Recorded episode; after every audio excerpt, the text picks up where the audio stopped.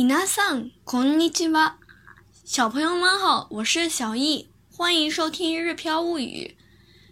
今日は日本の小学生が選んだ一番好きな本について紹介したいと思います。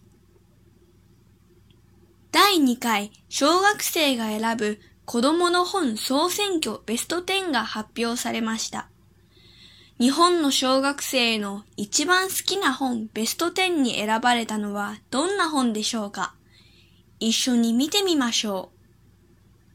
第1位、面白い、進化の不思議、残念な生き物辞典。第2位、アルカシラ書店。第3位、リンゴかもしれない。第4位、不思議駄菓子屋、銭天堂。第5位、面白い、進化の不思議、続残念な生き物辞典。第6位、面白い、進化の不思議、続々、残念な生き物辞典。第7位、面白い、進化の不思議、もっと残念な生き物辞典。第8位、おしり探偵、ラッキーキャットは誰の手に？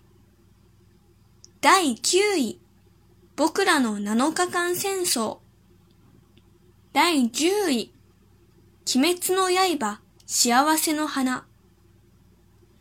私は投票には参加していませんでしたが、新聞でこの結果を見たとき、同じシリーズの本と同じ著者がランクインされたことにびっくりしました。